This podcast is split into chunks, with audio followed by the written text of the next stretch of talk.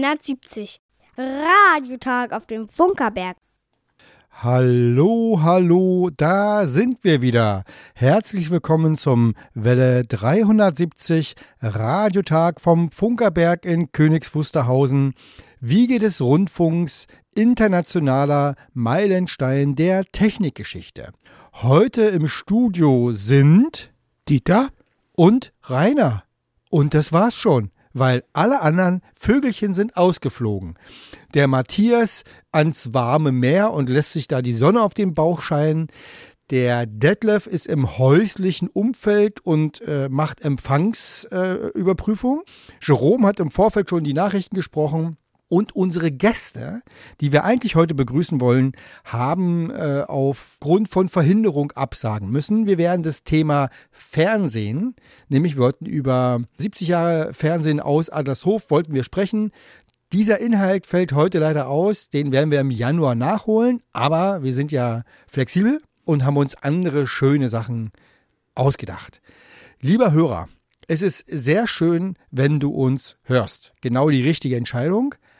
Besser noch ist es, wenn du uns sagst, dass du uns gehört hast, weil dann freut sich nämlich unser Hörerbetreuer Detlef. Du kannst eine E-Mail schicken an welle370 at funkerberg.de oder eine SMS oder WhatsApp-Nachricht an 0151 700 15711. Oder aber der Klassiker Postkarte und Brief gehen an Welle 370, Funkerberg 20, Senderhaus 1 in 15711 Königs Wusterhausen, Rundfunkstadt. Ja, das war eigentlich schon der Sendeauftakt. Ähm, es wird eine spannende Sendung. Ich sag mal so, es weihnachtet auch bei uns ein bisschen. Wir werden uns ein bisschen um weihnachtliche und andere Dinge äh, heute kümmern. Wie sich an dieser Stelle gehört, fangen wir heute mit einem historischen Lehrstück an. Es geht also um inhaltliche Dinge und ähm, genau, eine Prise Funkgeschichte mal mit einem ganz anderen Thema. Band ab.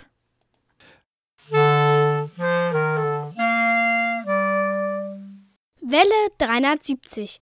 Eine Prise Funkgeschichte.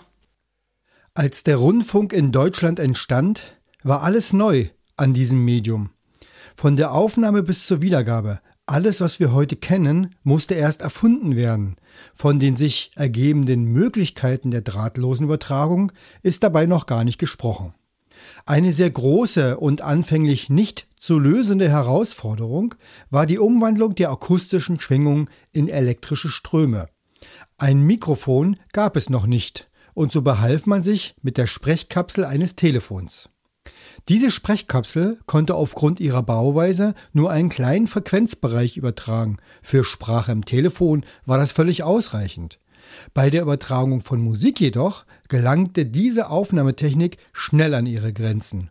Das Problem war, dass von einzelnen Instrumenten immer nur die Grundtöne übertragen werden konnten.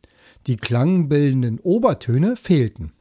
Und so kam es, dass sich zum Beispiel eine Orgel ganz ordentlich übertragen ließ, eine Geige aber oder ein ganzes Orchester waren kaum zu erkennen. Etwa so klang die Übertragung einer Geige, aufgenommen mit einer einfachen Telefonkapsel.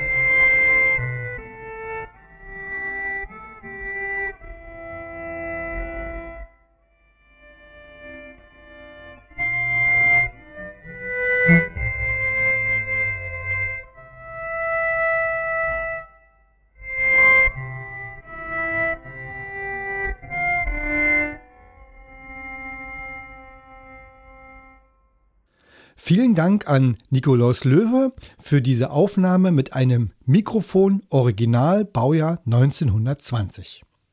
Die Qualität in der Rundfunkübertragung versuchte man vor allem über die Entwicklung besserer Mikrofone zu steigern. So konnte bereits 1922 erste Übertragung aus Königs Wusterhausen mit einem sogenannten Kohlekörnermikrofon realisiert werden. Damit wurde die Klangqualität deutlich verbessert und es gelang, die Musik mehrerer Instrumente, ja eines ganzen Orchesters zu übertragen. Einen ganz anderen Lösungsansatz verfolgte der Ingenieur Friedrich Trautwein. Seine Idee war es, das Mikrofon als Schallwandler zu umgehen und die Töne gleich sendefertig, also elektronisch, zu erzeugen. Bereits 1922 erhielt er dafür ein erstes Patent. Eine praktisch anwendbare Lösung war dies jedoch noch nicht. Ende der 1920er Jahre wurde an der Hochschule für Musik in Berlin die Rundfunkversuchsstelle gegründet. Diese beschäftigte sich aus mehreren Richtungen mit dem neuen Medium Rundfunk. Wie muss man singen oder sprechen, damit es gut klingt? Welche Mikrofone sind für welche Stimmlage am besten geeignet? Und welche Kompositionen sind für das Radio geeignet und welche Instrumente eignen sich für die Übertragung besonders gut? Bei der Beschäftigung mit diesen Fragen entstanden an der Rundfunkversuchsstelle spannende Dinge. So kam es, dass auch die Idee der elektronischen Klangerzeugung noch einmal aufgegriffen wurde. 1929 wurde Friedrich Trautwein Dozent an der Akademie der Künste in Berlin und bekam so die Möglichkeit, seine Ideen weiterzuentwickeln. Das Ergebnis war das Trautonium, 1930 vielleicht der erste Synthesizer der Welt. Gänzlich elektronisch und ohne Mikrofon konnten mit dem Trautonium Klänge in einer bisher unbekannten Vielfalt erzeugt werden. Doch so ein freies Instrument braucht auch eine neue Musik. Paul Hindemith griff die Möglichkeiten auf und war einer der ersten, der schon 1930 Musik für das Trautonium komponierte. Oskar Sala war zu diesem Zeitpunkt Student bei dem Komponisten Hindemith und sehr schnell von den Möglichkeiten des neuen Instruments begeistert. Anfänglich noch gemeinsam mit Friedrich Trautwein entwickelte er das Trautonium zu einem mehrstimmigen Musikinstrument weiter. Es wurde zu seinem Lebenswerk. Oskar Sala komponierte sein Leben lang für das Trautonium und spielte es auch. Bekannt wurde er zum Beispiel durch Filmmusik. In Alfred Hitchcocks Die Vögel spielt das Trautonium eine maßgebliche Rolle. Aber auch musikalische Einflüsse hatte es. Die Band Kraftwerk fühlte sich von Trautonium und seinen Möglichkeiten sehr inspiriert. In der Breite durchgesetzt aber hat sich das Instrument nicht. Es gilt als schwer zu spielen und ist aus heutiger Sicht technisch sehr anspruchsvoll. Es existieren nur noch wenige Exemplare und Oskar Sala war lange Zeit der einzige Spieler. Und vielleicht könnten wir heute kein Trautonium mehr hören, wenn nicht Peter Pichler 1988 auf das Instrument aufmerksam geworden wäre. Er besuchte Oskar Sala und ließ sich die Bedienung des Trautoniums zeigen. Und er spielt es bis heute. Eine Veranstaltung an der Universität der Künste Berlin widmete sich der Geschichte dieses besonderen Instrumentes. Es wurde technisch und historisch betrachtet und man konnte es hören. Bevor wir jetzt auch hier ein Stück Trotonium hören, möchte ich mir für diese Veranstaltung und die Möglichkeiten der Aufzeichnung bedanken bei der Universität der Künste Berlin, bei den beiden Organisatorinnen Maren Wienig und Juliane Aleite, bei den Vortragenden Dr. Christina Dörfling und Jan Toben, bei Peter Pichler für die eindrucksvolle Darbietung auf dem Trautonium und bei allen Mitarbeiterinnen und Mitarbeitern vom Studium Generale und vom Konzertsaal in der UDK Berlin. Wir hören jetzt Peter Pichler mit einem Auszug eines Stückes von Harald Gensmer. Band ab.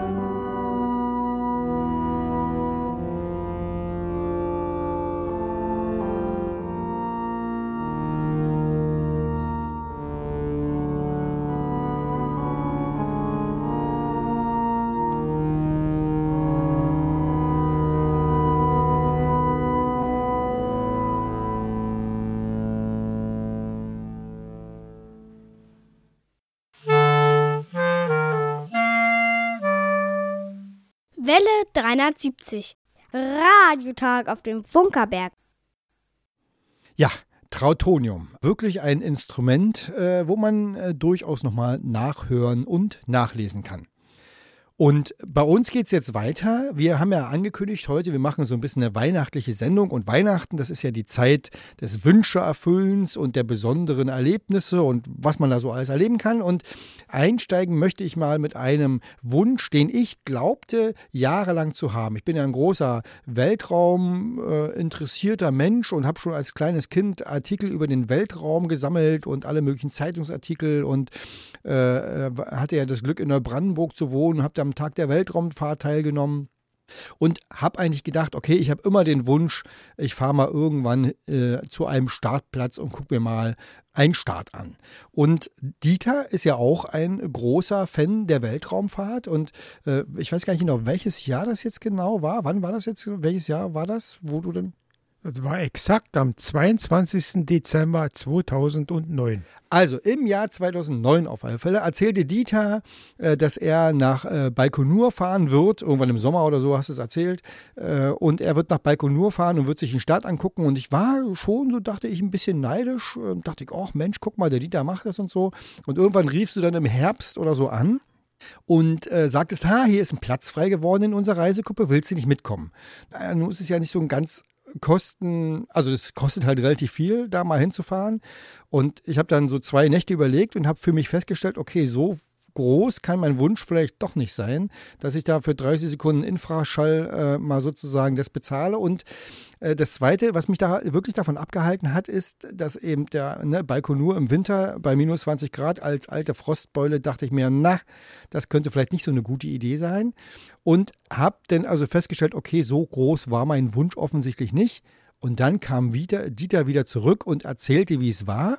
Und also ich habe beschlossen, ich bin trotzdem nicht neidisch, aber so ist es mit den Wünschen. Manchmal äh, entwickeln sie sich in eine andere Richtung. Aber über diesen Trip sozusagen, das Erleben eines Raketenstarts, da wollen wir heute mal als Wunsch sozusagen und Wunscherfüllung drüber reden. Wie kam das eigentlich, dass du gesagt hast, okay, du willst sowas mal sehen? Kannst du dich daran noch erinnern? Naja, eigentlich ist es eine lange Geschichte. Ja, erzähl sie kurz. Äh, ja, die fängt am 4. Oktober 2000, äh, Quatsch, nicht 2000, sondern 1957 an. Das ist mein erstes Erlebnis, an das ich mich erinnern kann, was ich datieren kann. Damals, da rannten meine Eltern und die Verwandten, die rannten alle raus und guckten abends in den Himmel. Das war mir völlig unklar, was da los war. Heute weiß ich es, da ist Sputnik 1 gestartet. Vielleicht war das irgendwo, hat sich das dann eingebrannt. Ich habe dann hier die Vostok-Starts und Gemini und Apollo, das habe ich alles verfolgt. Also lange Rede, kurzer Sinn. Ich war also auch schon ein bisschen Raumfahrt-affin gewesen. Ja, und irgendwann stand mal in der Zeitung eine Annonce oder wurde angeboten, eine Reise zum Sternstädtchen. Ach, ich mir, oh, das kannst du dir noch gönnen. Also bin zum Sternstädtchen dort gefahren, wo betreut wurde von Sigmund Jähn. Das war also eine ganz tolle Sache. Das ist ein super Mensch gewesen. Ist wirklich schade, dass es den nicht mehr gibt. Ja, und das hatte dann zur Folge, wie das heutzutage so ist, äh, man kriegt dann Werbung und alles Mögliche. Und da war dann unter anderem auch so ein Angebot bei zum Start von Just TMA 17 zu fahren. Ich habe natürlich auch überlegt, erst weil der Preis, ja doch. Also war, es war wirklich nicht gerade preiswert, ja, aber ja. egal. Ja. Aber dann habe ich gesagt, okay, man gönnt sich ja sonst nichts. Wa? Und im Nachhinein muss ich sagen, hat sich gelohnt. Natürlich, der Entscheidende war diese 30 Sekunden da, wenn die Rakete abgeht. Also, wer sich das so vorstellen will, er muss sich vorstellen, er steht in der Disco vor der Bassbox so ungefähr, ja. Aber unser Beobachtungsplatz, der war ungefähr 1,7 Kilometer weg von der Rampe. Das also das ist das schon ist eine ja, tolle Sache. Das ist ja direkt dran quasi. Ja, ja. Also wenn alles klappt, ist es gut. Aber wenn nicht klappt, ist es doch dichte dran. Aber es hat ja geklappt. Und sag mal, die, diese Reise, wie, also es war ja eingebettet in so ein Gesamtkonzept. Äh, wie ist es, wie läuft das überhaupt ab? Also man fährt ja jetzt nicht einfach so, fliegt ja nicht nach Baikonur, sondern ihr habt ja da noch mehr gemacht. Wie, wie war das? Was, wie war das eigentlich? Ja, sicher. Das war dann erstmal so die normale Anreise nach Moskau, dann da so Stadtrundfahrt und was alles dazugehört. Äh, ja, und von da aus ging es dann weiter nach Baikonur, weil das ist ja dann schon wieder Ausland, das ist ja in Kasachstan. Und außerdem weiß ich nicht, ob auf der Landebahn da so ein Airbus landen kann. Ich glaube, da ist seit 57 nicht mehr dran gemacht worden. Ja. Wir sind da also mit Tu 154 hingeflogen und die konnte das ab. Ja, und dann war nicht nur der Start. Wir waren dann also auch bei der Pressekonferenz dabei gewesen, äh, waren dann auch dabei, als die äh, zur Startrampe gefahren wurden und haben dann da gewartet. Und dann war natürlich auch noch eine Besichtigung da des, des Geländes in Baikonur. Äh, und auf dem Rückflug äh, haben wir dann auch noch mal am Sternstädtchen Halt gemacht. Da war ich dann also zum zweiten Mal gewesen. Im Prinzip war es ja fast eine Woche gewesen, die wir dazu gebracht haben. Also hat sich wirklich gelohnt. Und also wie ist es? Also kurz vorm Start, was hört man eigentlich? Also wir sind ja beim Radio, ne? Was hört man eigentlich? Und wie, also wie hast du es in Erinnerung behalten? Was ist da, was geht da ab kurz vorm Start und beim Start selber dann? Naja, kurz davor, man hat sich natürlich schlau gemacht, was da so alles passiert und so weiter und wann dann die Versorgungsbühnen abgeklappt werden, wenn dann zehn Sekunden vorher der letzte Versorgungsmast weg ist und dann so ein, zwei Sekunden vorher dann die Vorstartsequenz anläuft und so weiter. Und der Start war ja in der Nacht gewesen. Das war schon doch irgendwie auch was Besonderes. Man sieht dann also schon, dass es losgeht und dann ein, zwei Sekunden später, dann hebt die Rakete wirklich ab. Und dann wird es erstmal lauter, weil wenn sie dann abhebt, dann kann der Schall ja direkt dahin kommen und also, wie gesagt, Bassbox in der Disco. Und was natürlich auch toll war, man konnte dann auch sehen, als dann die vier äh, Booster ausgebrannt waren, wie denn die dort wie so eine Blume da äh, sich da entfernt haben vom, von der Rakete.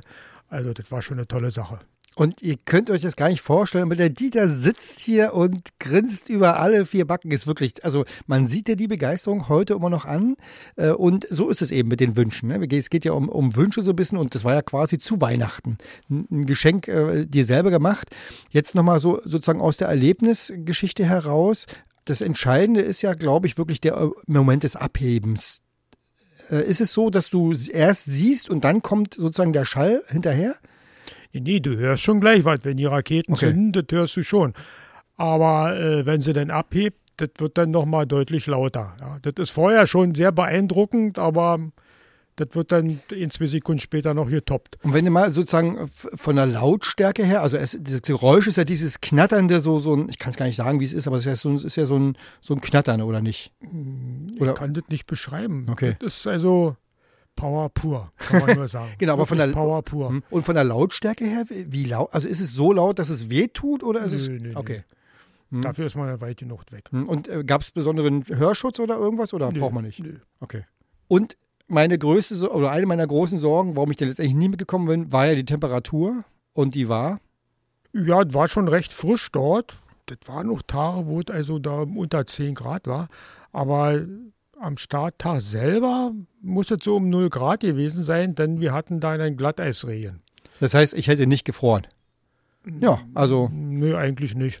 Aber das war dann bei zurück noch ein Erlebnis. Äh, unser eigentlicher Flieger, der konnte nicht starten wegen dem Glatteisregen.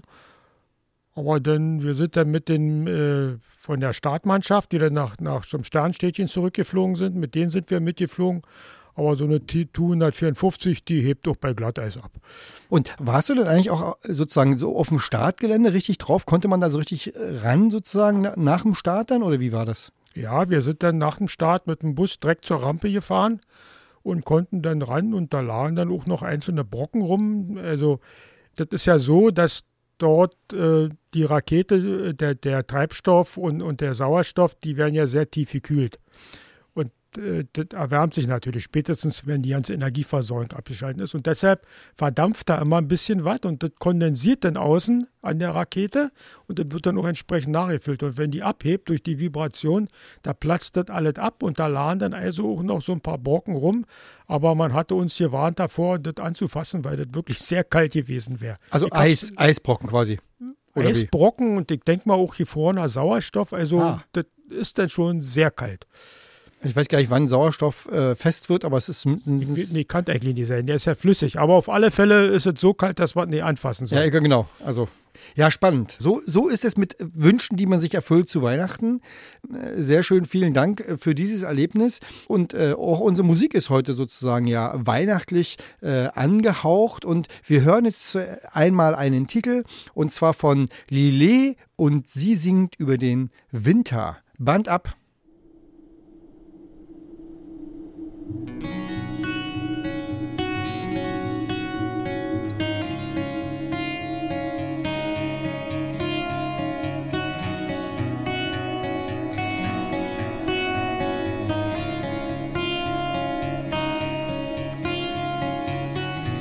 Snowflake dissolve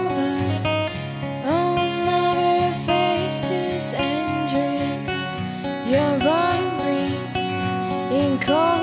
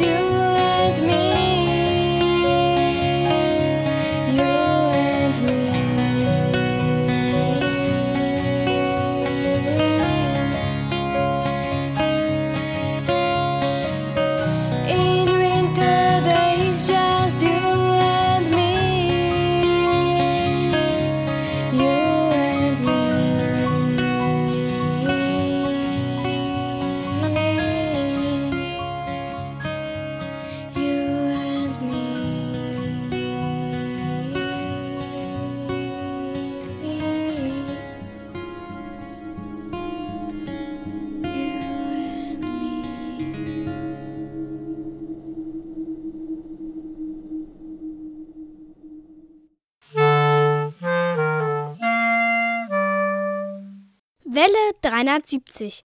Radiotag auf dem Funkerberg. Immer am dritten Sonntag im Monat um 14 Uhr sendet Welle 370 von der Wiege des Rundfunks. Auf der Mittelwelle 810 Kilohertz ist das Programm etwa 15 Kilometer rund um den Funkerberg zu hören. Und wer am dritten Sonntag im Monat den Funkerberg besucht, kann den Radiomachern über die Schulter schauen, den Klang im Detektorempfänger genießen und dabei sein, wenn die Antenne geerdet wird.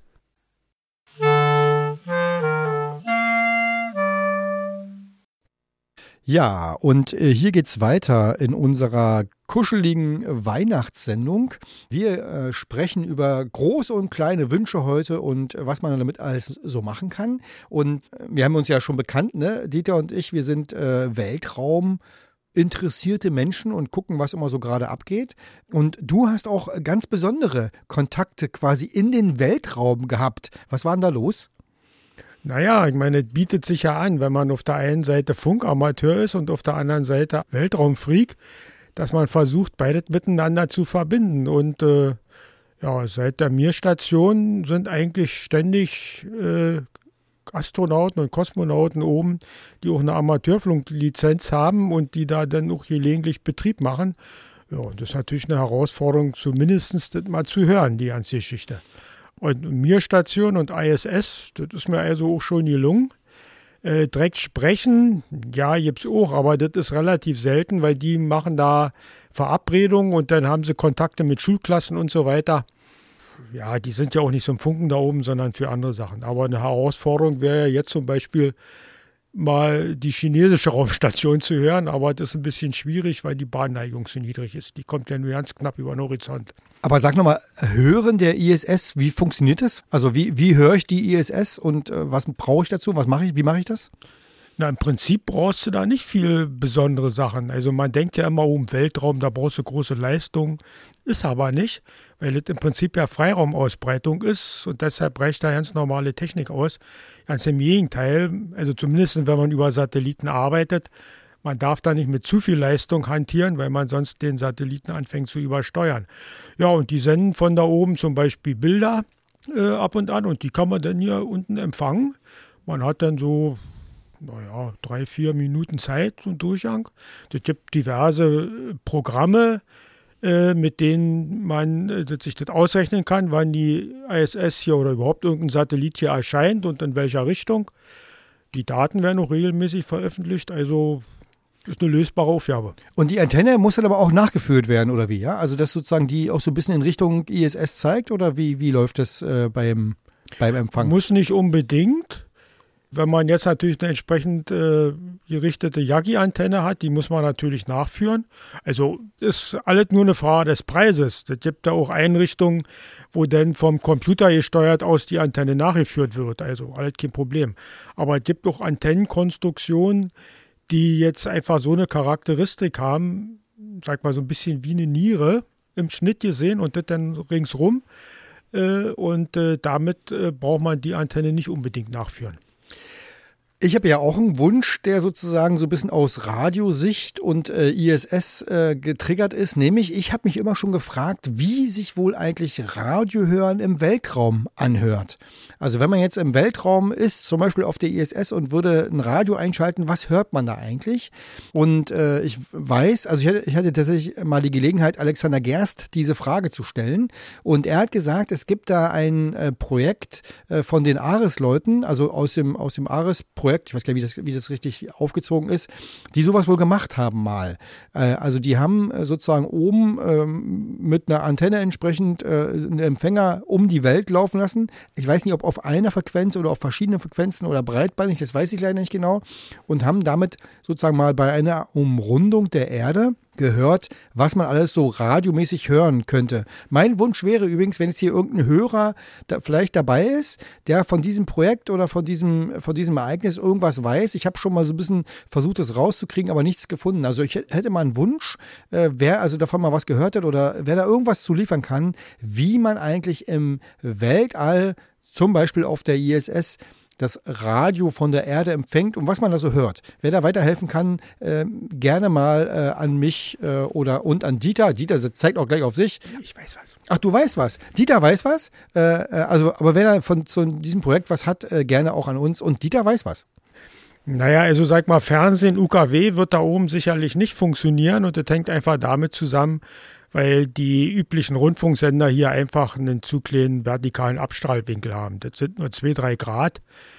Äh, und mal so, als jetzt mal ein, ein terroristisches Problem, also zum Beispiel im Sender Dresden hat man schon Probleme gehabt, äh, die Innenstadt von Dresden zu versorgen, weil einfach die, der Winkel nicht ausreicht, sondern dann brauchte man eine extra Antenne und dann wird also da oben nicht viel ankommen, schätze ich mal. Aber Lang-, Mittel- und Kurzwelle sicherlich und das ist auch eine interessante Sache weil dieser, die Raumstation sich ja eigentlich im Bereich bewegt, der noch zur Ionosphäre hört.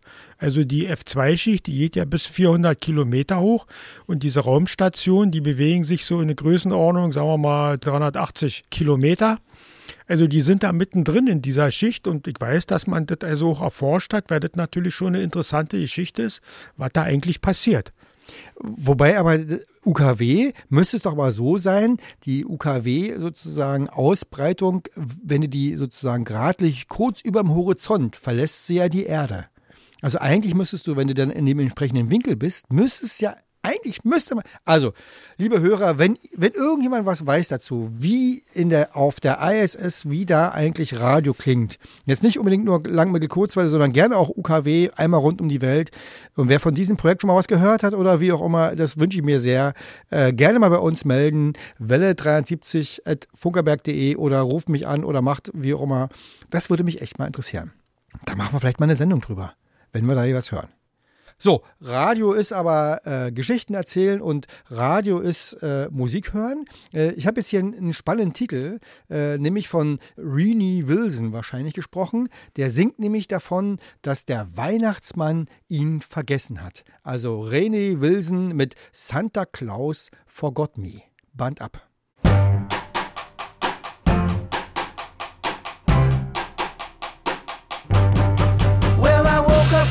Morning, I fell out of my bed.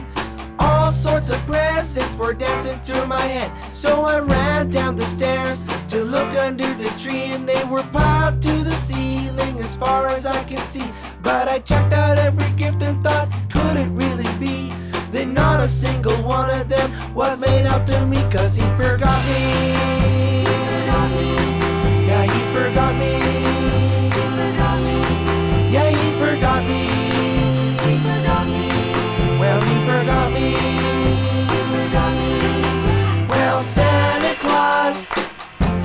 Forgot about me.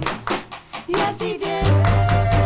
My brother got a bicycle without the training wheels, and my mom got a brand new pair of red stiletto heels. My sister got another doll to bring to two parties, and my dad got a wheel of his favorite cheddar cheese. Even my dog got a present for his fleas, but it looks like Santa Claus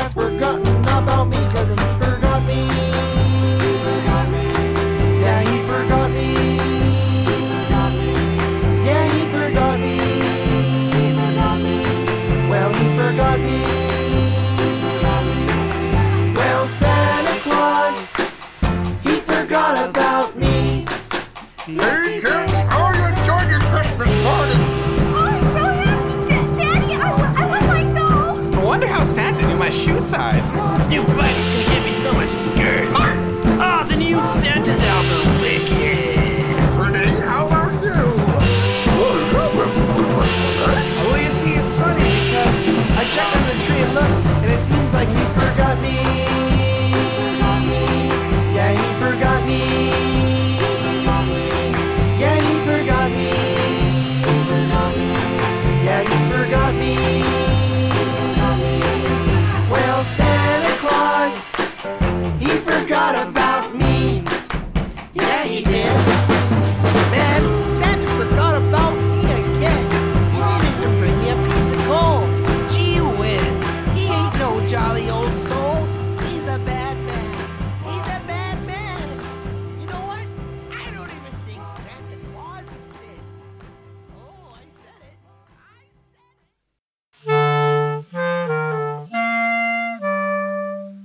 Welle 370.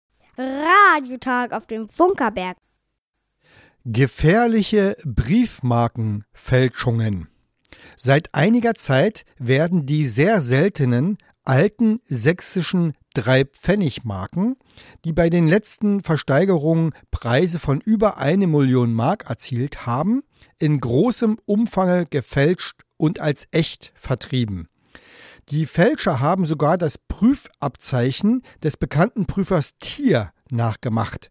Es gelingt ihnen, die Marken in vielen Fällen unbeanstandet für Preise von durchschnittlich 150 Mark abzusetzen.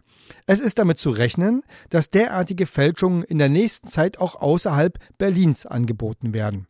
Als Vertreiber dieser Fälschungen kommt ein früherer Fürsorgezögling, ein 20 Jahre alter Theodor Weber in Betracht, der früher in der Steglitzer Straße 50 wohnhaft war, jetzt aber flüchtig ist und gesucht wird. Mitteilungen über ihn und das Auftauchen derartiger Marken nimmt Kriminalkommissar Stennert in Zimmer 105 des Polizeipräsidiums entgegen. Diese Meldung stammt aus der Berliner Börsenzeitung vom 18. Dezember 1922, heute vor 100 Jahren. Da hat sich wohl jemand ein ganz besonderes Weihnachtsgeschenk machen wollen und Briefmarken. Also gefälscht. Dieter, wann hast du denn das letzte Mal Briefmarken benutzt? Das kann ich nicht sagen, das ist schon eine ganze Weile her. Auf alle Fälle habe ich schon diverse Briefmarken wegschmeißen müssen, äh, weil, weil sie schlicht und einfach nicht mehr gültig waren und der Preis auch für den Brief inzwischen schon wieder angestiegen war. Äh, jetzt mache ich das so, wenn ich mal einen Brief zu schicken habe, zum Beispiel für die Einladung, für die Jahreshauptversammlung oder sowas, dann gehe ich mit dem Stapel zur Post und dann können die da ihre Dinger draufkleben und dann ist gut. Und was ich finde an dieser Meldung, was mich da fasziniert, sind eigentlich mehrere Sachen. Also erstmal Briefmarke ist heute irgendwie aus der Zeit gefallen. Eine Briefmarke hat, glaube ich, kaum noch jemand. Dann auch die Art, sozusagen, wie hier ja die Meldung gemacht wird, ne? dass der, der vermutete Täter mit Namen genannt wird und dass er sich, äh, der, wer was weiß, bei einem konkreten Menschen im Polizeipräsidium melden soll. Das ist, das ist, und das ist gerade mal 100 Jahre her. Also das ist eben auch offensichtlich zu Weihnachten damals üblich gewesen oder in der Weihnachtszeit, äh, dass auch solche Meldungen es in die Zeitung geschafft haben. Finde ich eigentlich völlig verrückt. Aber eigentlich soll es ja hier um Kommunikation so ein bisschen gehen zu Weihnachten. Du bist ja auch Funkamateur. Gibt es denn bei den Funkamateuren vielleicht auch so eine Art Weihnachtstradition oder macht ihr als Funkamateure zu Weihnachten was Besonderes? Naja, also es gibt einen Weihnachtscontest. Okay. Aber okay, das ist ein Contest, der zu Weihnachten ist, aber Contest ist nicht außergewöhnlich, das ist eigentlich fast jedes Wochenende irgendeiner, ja. Aber ansonsten, wir, ja, so ganz traditionell, wir machen so ein kleines Jule Club. So nach dem Motto zur letzten Versammlung im Jahr, jeder, der ein kleines Geschenk mitbringt, der kann das in den großen Sack schmeißen. Und dann haben wir jemanden, der zum Weihnachtsmann erklärt wird und der geht dann rum und dann kann sich jeder da so ein kleines Geschenk rausnehmen und äh, ja, das kommt immer ganz gut an. Ich kenne es unter dem Begriff äh, Schrottwichteln und ist es eher so Schrottwichteln, dass du sozusagen die Geschenke eher die Sachen äh, hat, die keiner braucht oder ist es eher so, dass es schon die gu- schöne Sachen sind? Ach, das sind auch schöne Sachen, manchmal auch kleine Basteleien oder sowas. Das Einzige, wir haben gesagt, also das soll Größenordnung 5 Euro sein. Ja. Meine, wer seine Familiendiamanten rinpackt, der kann es gerne machen, aber die Wahrscheinlichkeit, dass er was Adäquate zurückkriegt, ist doch eher gering. Also da geht es jetzt um sozusagen um die Weihnachtstradition in der Ortsgruppe. Wie, äh, Ja, einfach um zum Spaß an der Freude. Genau, also aber es geht um die Funkamateure sozusagen, ne? Genau. Beim Radiomachen gibt es ja auch eine Tradition, nämlich äh, sozusagen das Spielen von Radioliedern. Das machen wir hier bei Welle 370 nicht, aber irgendwie gefühlt jedes Jahr geht es ja darum, wer fängt zuerst an, Weihnachtslieder zu spielen. Finde ich im Prinzip eigentlich eher eine nicht so schöne Tradition, äh, weil also irgendwann kann man die Weihnachtslieder dann auch nicht mehr naja, also irgendwann überhört man sie sich auch, um es mal so vornehm auszudrücken. Also da bin ich jetzt äh, auch nicht so. Aber so zu Weihnachten ist es ja auch üblich so, um mal wieder bei dem Thema Briefmarken zu bleiben, sich Nachrichten zu schicken und Karten. Also bei mir ist das, äh, sorry für alle, die zuhören, und aber mir ist es irgendwie out. Ich bin da tatsächlich, ich habe das noch nie gemacht, auch zu Zeiten, als noch Kartenschreiben aktiv war. Ich bin da eher nicht so der äh, Fan und Machst du, das, machst du das noch so Weihnachtsgrüße senden? Und wie sieht eigentlich ein klassischer Weihnachtsgruß eines Funkamateurs aus?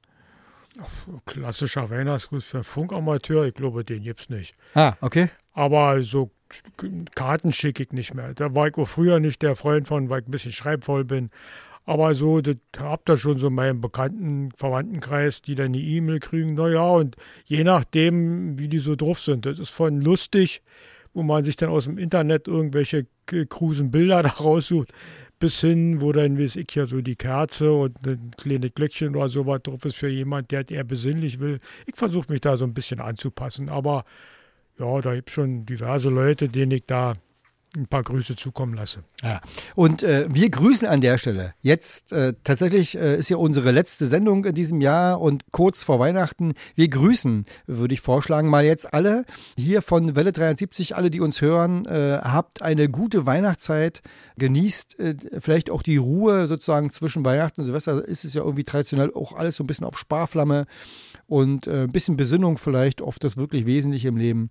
Äh, wir haben heute geredet über Weihnachtswünsche. Eigentlich sind wir sozusagen damit am, am Ende des Gesprächsteils angekommen. In der fortlaufenden Sendung gibt es natürlich noch Dinge, die wir ordnungsgemäß erfüllen werden. Das machen wir jetzt auch gleich. Und ich habe aber noch ein Stückchen Musik mitgebracht. Äh, das ist tatsächlich also auch so ein bisschen ein Wunsch von mir. Wir haben schon mehrmals äh, über Leni Jung an dieser Stelle berichtet, eine junge Sängerin aus Königs Wusterhausen. Und äh, an dieser Stelle gibt es ja ganz oft Lokal-Matadoren in der Musik. Und Jetzt hören wir also Leni Jung und Samina Hesse mit, der Zau mit dem Zauberer. Band ab.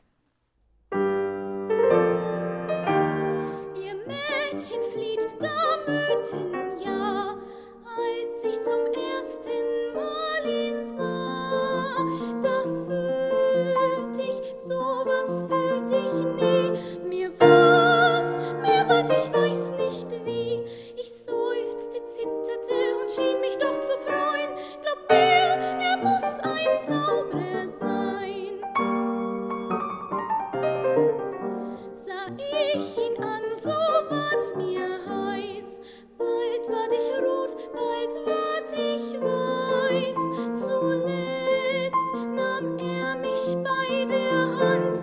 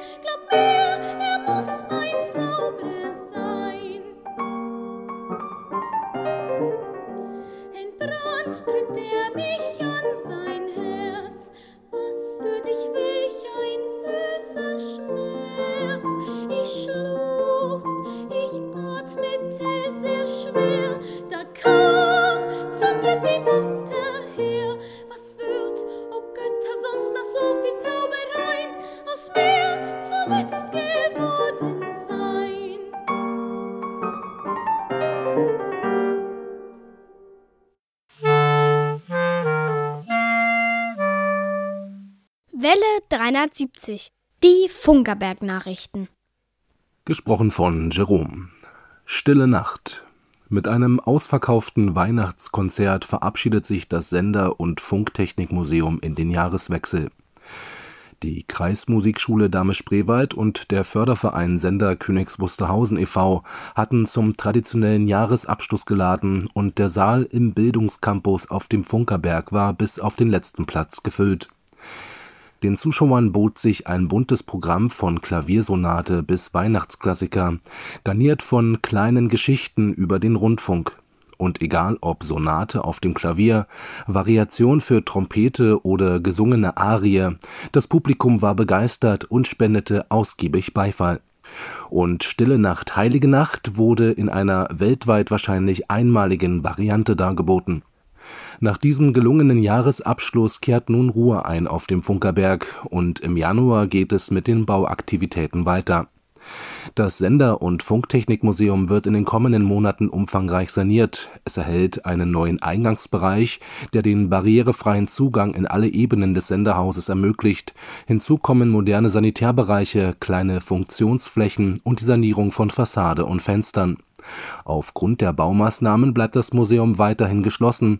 Alle Informationen zum Baugeschehen findest du auf museum.funkerberg.de. IFA ohne Öffentliche. Wie der ARD-Vorsitzende Tom Buro am 14. Dezember bekannt gab, wird die ARD in Zukunft nicht mehr auf der IFA vertreten sein.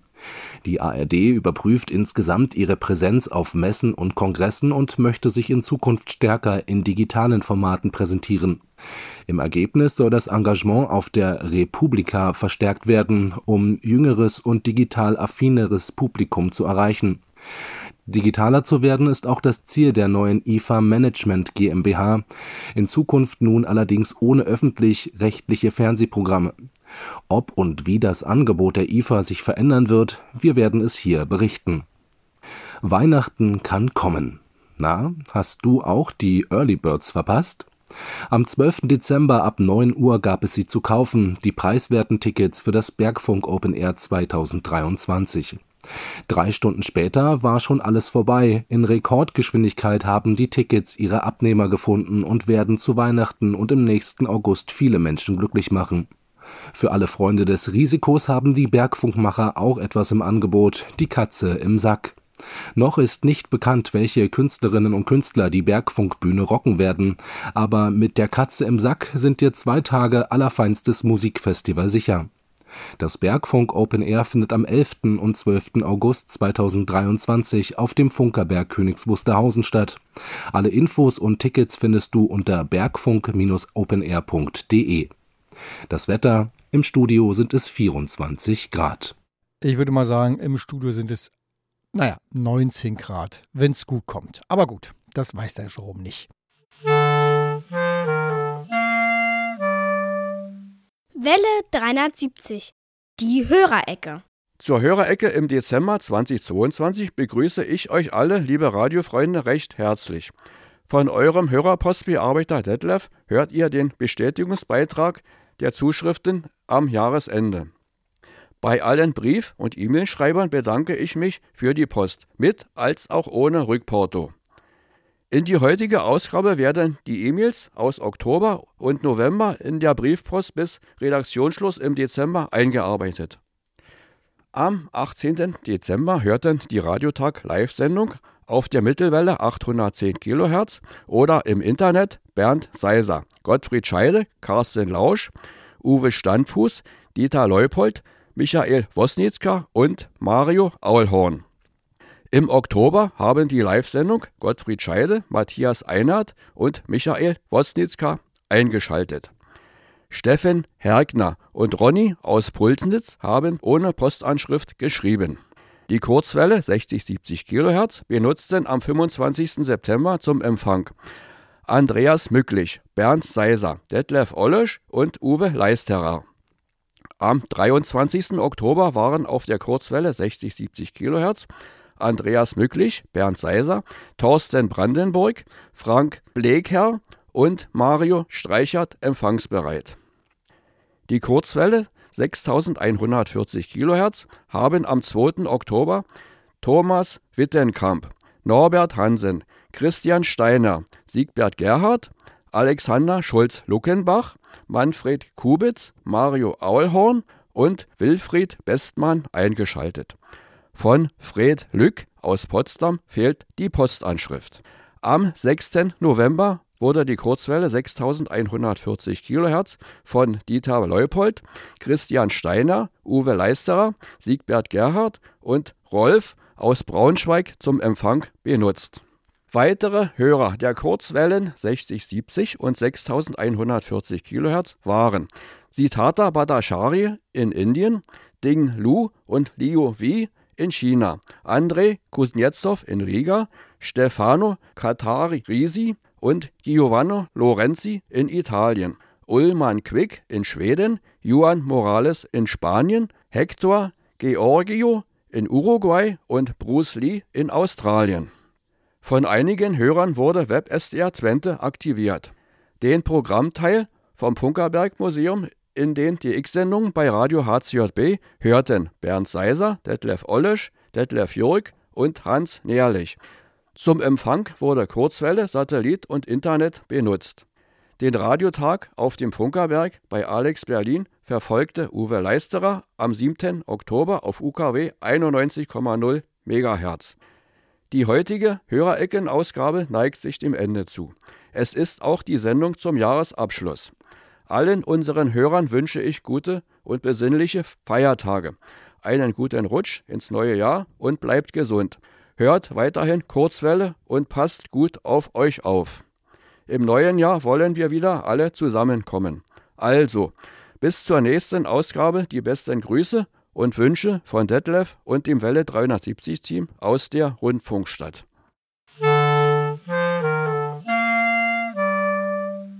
Welle 370. Die Funkerberg-Termine. 22. Dezember, 14 Uhr. Da kommt unser Weihnachtskonzert auf Kurzwelle 5960 Kilohertz, die Special-Sendung zu Weihnachten, pünktlich zur traditionell richtigen Zeit, 14 Uhr, so wie vor 102 Jahren. 25. Dezember, auch 14 Uhr. Da kommt dieser Welle 73 Rahltag das erste Mal in der Wiederholung auf der Kurzwellenfrequenz 60-70 Kilohertz. So, und im kommenden Jahr geht es am 1. Januar los. Da machen wir Welle 73 mit 100.000 Watt Kurzwellenpower auf 6.140 Kilohertz. 1. Januar, da bin ich mal gespannt, wie viele Menschen da so zuhören. Und am 15. Januar 2023 Da sitzen wir wieder hier und machen Welle 73 Rahltag und wollen das Thema von heute nachholen, nämlich 70 Jahre Fernsehen aus Adlershof. Äh, genau, und das wird wieder eine bunte, schöne Sendung. Und für alle, die ansonsten noch Informationen haben wollen, wie es auf dem Museum weitergeht, museum.funkerberg.de ist die richtige Adresse. Äh, Im Januar wissen wir da vielleicht auch wieder ein bisschen mehr. Und wie sich an dieser Stelle gehört, äh, wollen wir den Geburtstagskindern des Monats Dezember gratulieren. Und die Geburtstagskinder des Monats Dezember sind Hanna, Rainer, Hans-Jürgen, Waldemar, Konstantin, Jesus, Lars, Georg, Ines, Jürgen.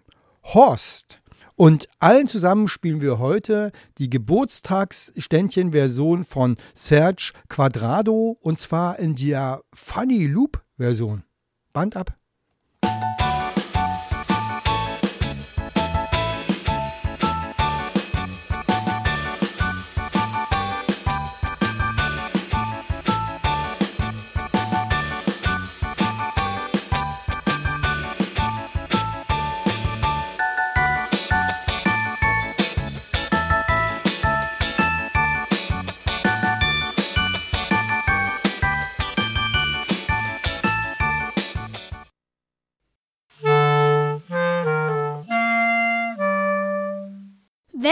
370. Plauderei vor drei. Dieter, Plauderei vor drei.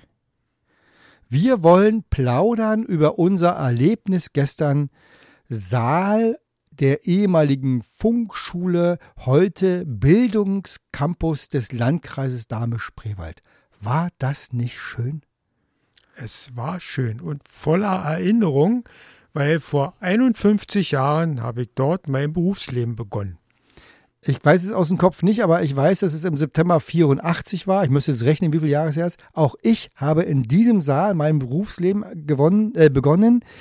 Der Saal der ehemaligen Funkschule, das war der Speisesaal, ne, äh, sozusagen, ist ähm, im Rahmen der, der Modernisierung des ehemaligen Funkschulgeländes hin zur, zum Bildungscampus des Landkreises Dahme-Spreewald saniert worden.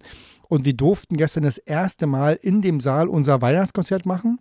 Und es war einfach ganz fantastisch. Der Saal ist wunderschön geworden, äh, sieht ganz toll aus und ist historisch wieder äh, eingerichtet. Also die Bühne, war die Bühne bei dir auch schon? Also ich kann mich erinnern, auf dieser kleinen Bühne, die da jetzt wieder auch so eingerichtet ist, da habe ich das erste Mal äh, Weihnachtstheater gespielt und auch meine ein bisschen Gitarre geklempert. Also der Saal, es war einfach verrückt. Und wir waren brechend voll. Also, nee. Und der Saal war ausverkauft. Äh, wirklich, es war bis auf den letzten, wir haben noch Stühle von hinten aus der Ecke geholt, sozusagen. Es war ausverkauft und es war ein tolles Konzert. Äh, und äh, wie fandst du das eigentlich? Also, hat es dir gefallen, so inhaltlich? Das Konzert war wirklich schön gewesen. Ja. Genau. Und man darf ja nicht vergessen, für einen Eintritt von 5 Euro, also das war nicht zu toppen. Ja, liebe Hörer, ihr könnt daran ein bisschen teilhaben, denn am 22. Dezember 14 Uhr auf 5960 Kilohertz nehmen wir Inhalte aus diesem Weihnachtskonzert, was gestern hier auf dem Funkerberg stattgefunden hat, und werden dort eine Stelle, äh, eine Stunde traditionell Funk, Funkerberg sozusagen Rundfunk machen. Ach, das war wirklich schön. Das war eine gute Idee. Aber eins ist mir aufgefallen. Also wie der, Saal damals aussah, kann ich nicht mehr sagen, weil man war ja zwischendurch zu Lehrgängen und alles so weit. Und äh, dann auch mal nach der Wende, äh, haben wir dort Seminargruppentreffen durchgeführt und so weiter. Aber eins ist mir deutlich aufgefallen im Gegensatz zu früher. Man hat nicht mehr die Modulation vom Sender gehört in der Beschallung. Das stimmt. Und was ich übrigens spannend fand, mich haben mehrere Menschen angesprochen, dass sie eben auch an der Funkschule gelernt hätten und dadurch das erste Mal jetzt wieder im Saal waren, ob man nicht so ein Funkschulen-Forum machen könnte, wo sich ehemalige Funkschüler austauschen. Das finde ich eigentlich auch eine spannende Idee. Das sehen wir uns vielleicht mal fürs nächste Jahr vor, dass wir vielleicht mal so eine kleine Anlaufstelle machen, weil es gibt wirklich viele, viele, viele Menschen, die auf der Funkschule gelernt haben, sei es die Sendetechniker oder sei es die Radiomenschen, die dann in Allershof waren oder in, in der Reeperstraße, wo die überall waren.